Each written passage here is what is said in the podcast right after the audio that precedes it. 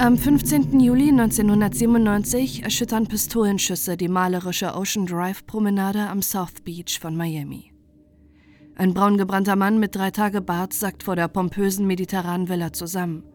Schnell rinnt Blut die Marmortreppen vor dem großen Anwesen hinunter. Wenige Stunden später versammeln sich unzählige Paparazzis und Schaulustige vor dem Tatort und trauernde Menschen pilgern zur Villa am Ocean Drive. Denn bei dem Opfer handelt es sich um das schillernde Modeidol, Gründer der Versace-Dynastie und Gay-Ikone Gianni Versace.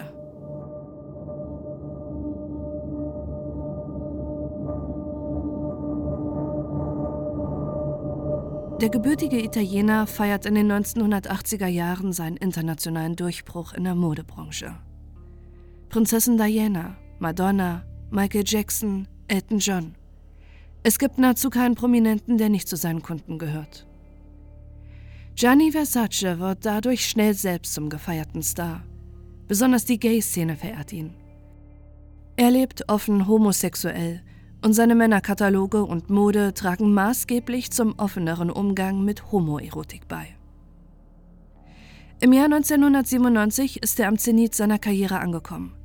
Im Frühjahr stellt er seine neue Kollektion noch in Europa vor. Den Sommer will er dann in Miami zusammen mit seinem langjährigen Lebensgefährten verbringen.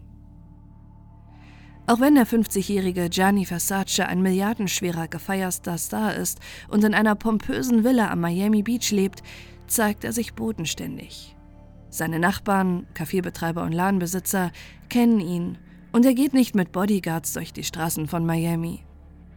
Das wird ihn am 15. Juli 1997 zum Verhängnis.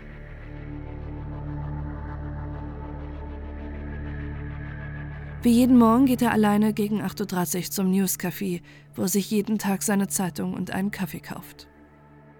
Als er noch mit der Zeitung unter dem Arm das große Tor seines Anwesens aufschließen will, ertönt der erste Schuss, der Gianni Versace aus nächster Nähe in den Kopf trifft. Als er niedersackt, trifft ihn ein zweiter Schuss in den Kopf. Der Täter flüchtet unerkannt zu Fuß. Als Versaces Lebensgefährte nur wenige Sekunden nach dem ersten Schuss zum Tor eilt und den Notruf verständigt, ist der Täter bereits weg.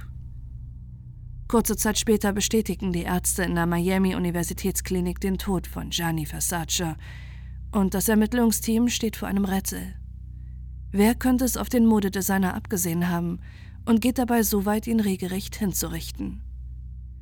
Ein Raubmord kann ausgeschlossen werden, denn nichts wurde entwendet. Und es werden auch keine Hinweise gefunden, dass der Täter vorhatte, auf das Versace-Anwesen zu kommen. Wer sollte also den eigentlich beliebten Star erschießen?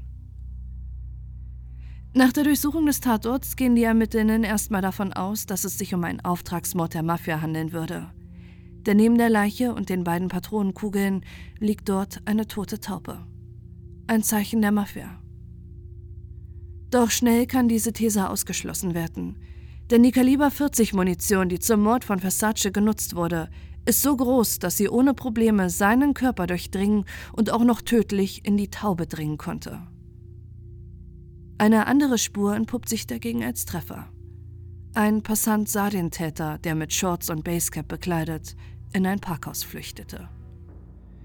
Dort, neben einem roten Pickup, findet die Polizei einen Klamottenhaufen.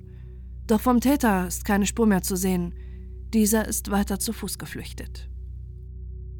Durch den roten Pickup kann die Polizei einen ersten Verdächtigen ausmachen. Denn dieses Auto wurde wenige Wochen vorher von einem gewissen Andrew Cunnanan gestohlen. Sein eigentlicher Besitzer wurde ermordet. Und auch in den Kleidungsstücken können die Ermittlerinnen Hinweise auf Cunnanan finden. Sein Reisepass, ein Scheck und ein Pfandhausticket und alles läuft auf seinen Namen. Endlich hat die Polizei einen Verdächtigen. Und dieser ist kein Unbekannter, denn Andrew Cunnanan wurde bereits in einigen Bundesstaaten wegen grausamer Taten gesucht.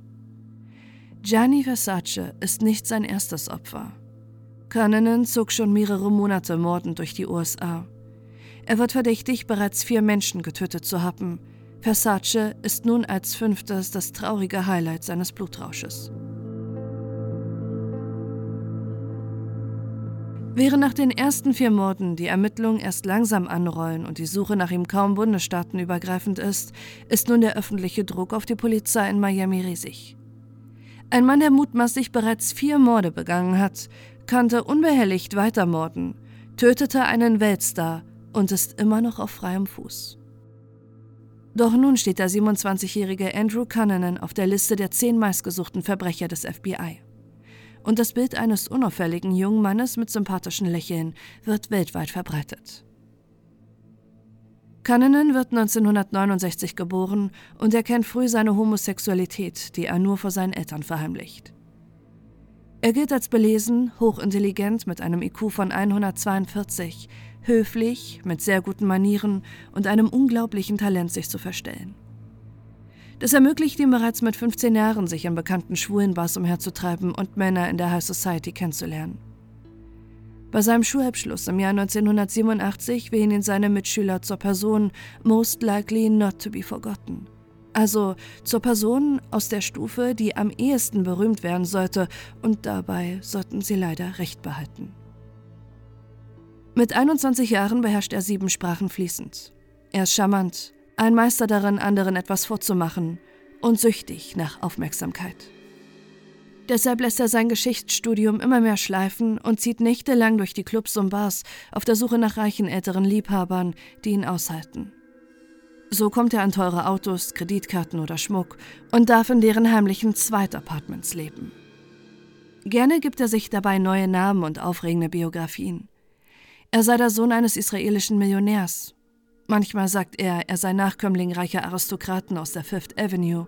Dabei ist er eigentlich der Sohn eines Marineveteranen, der seine Mutter mit vier Kindern und 100.000 Dollar Schulden sitzen ließ. Doch dieser Lifestyle soll nicht lange gut gehen, denn Cunnanan wird älter. Die reichen Lava, die ihn zuvor durchfütterten, lassen ihn für jüngere, attraktivere Männer sitzen. Anfang 1997 zeigt er erste Symptome einer AIDS-Infektion. Einen Test macht er zwar, holt diesen aber nie ab. Cannonen selbst lässt sich immer mehr gehen und muss nun anderweitig an Geld kommen. Er beginnt mit Ecstasy und Kokain zu dealen, arbeitet als Callboy und beginnt immer stärkere SM-Fantasien auszuleben. Außerdem können Freunde von ihm zu dieser Zeit feststellen, dass er eine krankhafte Obsession für Stars entwickelt. Lisa Kudrow und Hugh Grant verfolgt und belästigt er auf Partys. Außerdem soll er einen Schrein in seiner Wohnung Tom Cruise gewidmet haben. Ein Name fällt außerdem häufig: Versace. Andrew Cunnanan und Gianni Versace haben sich 1990 in einem Nachtclub in San Francisco getroffen. Ich kenne dich, sagt Versace zu dem damals 21-Jährigen, der sich selbstgefällig zu freuen scheint, dass Gianni Versace ihn kennt. In Wirklichkeit verwechselt Versace Cannonen aber mit einem alten Bekannten. Dies ist neben der gemeinsamen Homosexualität die einzige Verbindung, die das Ermittlungsteam zwischen Täter und Opfer herstellen kann.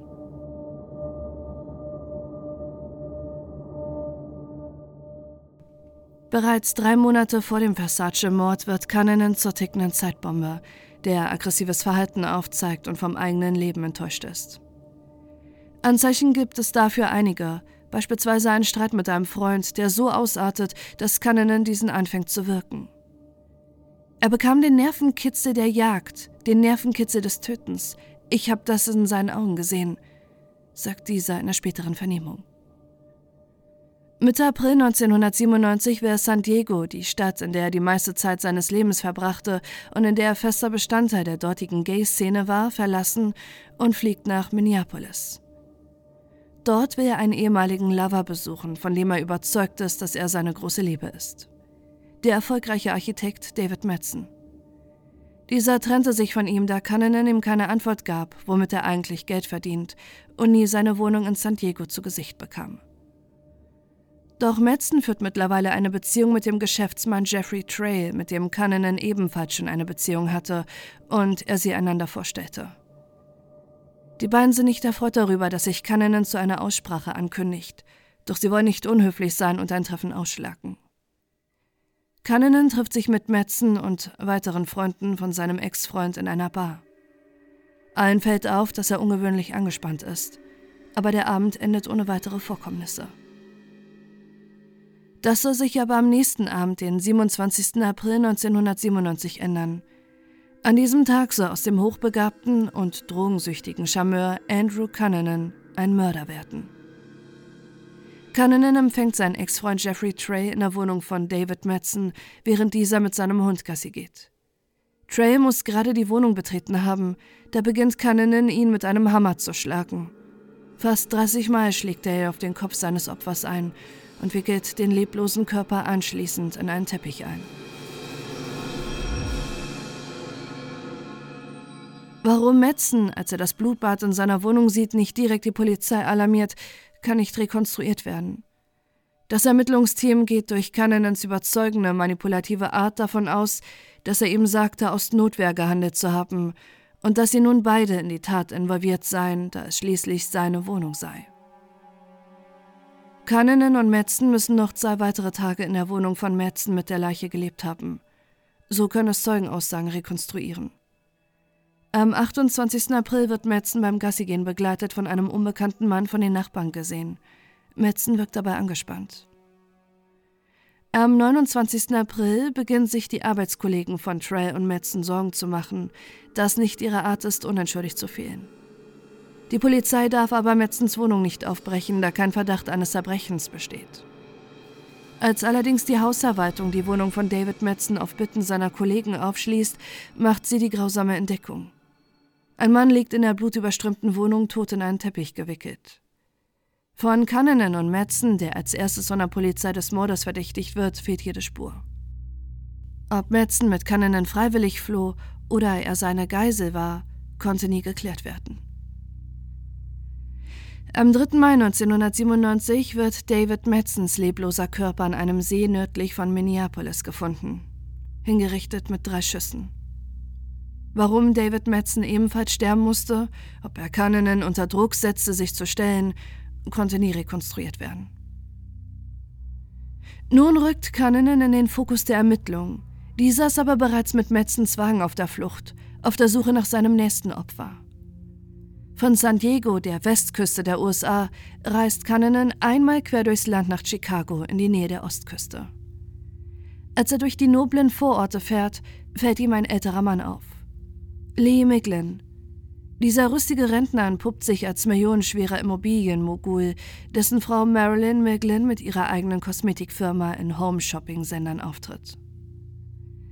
Der 72-jährige Lee Miglin ist allein zu Hause. Seine Frau auf einer Geschäftsreise. Zu Cannonen besteht keinerlei Verbindung. Warum er Cannonen anscheinend in sein Haus ließ, weiß bis heute keiner. Ebenso nicht, warum Cannonen ihn mit abnormer Brutalität tötete. Als seine Frau am nächsten Tag von der Reise wiederkommt und ihren Ehemann nicht finden kann, verständigt sie die Polizei. Diese machen dann in der Garage der Miglins eine grausame Entdeckung. Lee Miglins lebloser Körper liegt in der Garage. Hände und Füße gefesselt. Sein Kopf in Klebeband eingewickelt. Cannonen folterte ihn mit einer Gartenschere, zertrennte seine Kehle mit einer Kettensäge und überfuhr Miglins Körper mehrmals mit seinem eigenen Auto. Cannonen selbst ist bereits wieder über alle Berge. Doch einen Block entfernt vom Haus der Meglins können sie das Auto seines zweiten Opfers finden, mit dem er seitdem auf der Flucht ist. Allerdings finden sie diesen erst drei Tage nach der Tat, weil sich eine Anwohnerin beschwerte, weil dieser zu viele Strafzettel an der Windschutzscheibe hat. Geflüchtet ist Cannonen mit dem Auto seines letzten Opfers, mit dem er seinen Körper sogar überfuhr. Da Cannonen sogar das Autotelefon der Limousine nutzt, kann das Ermittlungsteam seine Spur nachverfolgen. Über Pennsylvania fährt er Richtung New York, dann hört das Signal abrupt auf.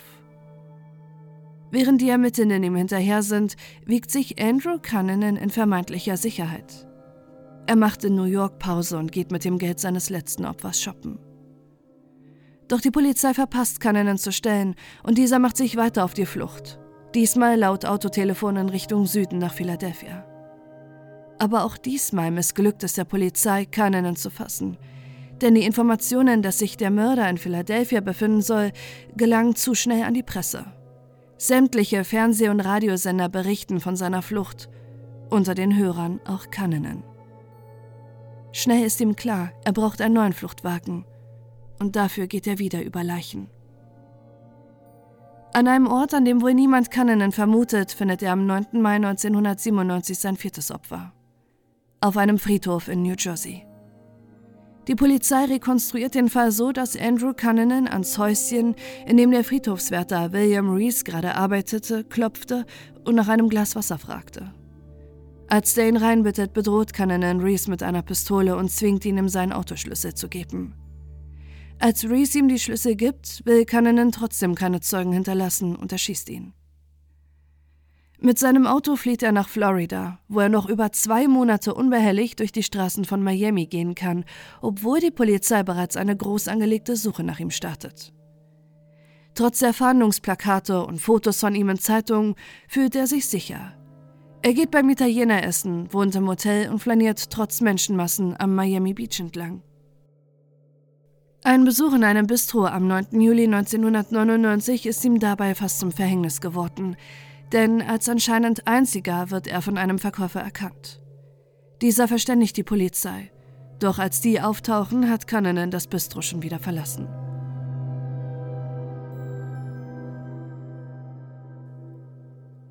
Sechs Tage später liegt Gianni Versace erschossen von Cunnanan auf den Treppen seines Anwesens.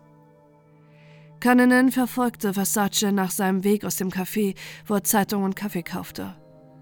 Ob er diesen dort zufällig sah oder ihn absichtlich aufsuchte wegen seines gekränkten Egos, da ihn Versace bei ihrem einzigen Aufeinandertreffen verwechselte und ihn doch nicht erkannte, so wie sich Canninen gern damit brüstet, ist bis heute ein ungeklärtes Rätsel. Eine Woche soll noch vergehen, in der sich Canninen ungesehen in Miami verstecken kann, obwohl nach dem Mord an Gianni Versace ihm nun die gesamte öffentliche Aufmerksamkeit geschenkt wird. Am 23. Juli macht ein Wachmann einen Routinerundgang am Hafen von Miami. Darunter ein pastellblaues Hausboot eines deutschen Geschäftsmanns, in dem sich Andrew Cunnanan versteckt. Vier Stunden umstellt die Miami-Polizei mit hunderten Ermittlern das Boot, bis diese schließlich vom Sonderkommando gestürmt wird. Doch auch in ihrem letzten Einsatz, den Cunnanan auslöst, kommen sie zu spät. Der Serienmörder liegt neben dem Bett im Hausboot und ist tot. Er hat sich selbst erschossen. Zwar heißt es, dass die Mordserie nun endlich ein Ende gefunden hat, doch er lässt das größte Rätsel dieses Falls offen. Niemand weiß, warum Cannon diese brutale Serienmorde begann. Einige Ermittler und Journalisten stellen bei der Spekulation seines Motivs die These auf, dass Andrew Cannon wegen seiner Angst vor einer HIV-Infektion auf Rachefeldzug gegen seine Ex-Lover ging. Doch warum Miglen, Reese und Versace dabei sterben mussten, beantwortet diese Theorie nicht. Cannonen, der das Ergebnis seines AIDS-Tests nie abholte, wurde bei seiner Obduktion auf HIV getestet. Sein Ergebnis ist negativ.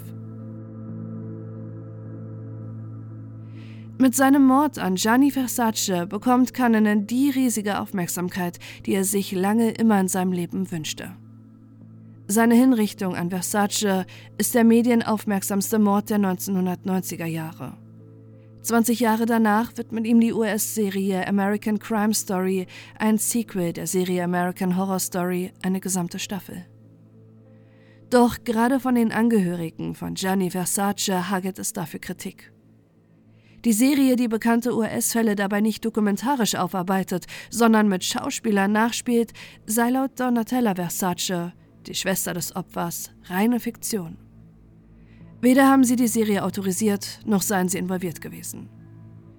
Auch Gianni Versaces langjähriger Lebensgefährte beklagt die Darstellung seiner Person in der Serie. Der Sender sowie Penelope Cruz, die Donatella Versace verkörpert, bestreiten jedoch die Anschuldigungen und räumen ein, dass die Serie auf gründlichen Recherchen basiert. Ein Motiv für die Mordserie von Andrew Cunnanan kann aber auch die Serie nicht liefern.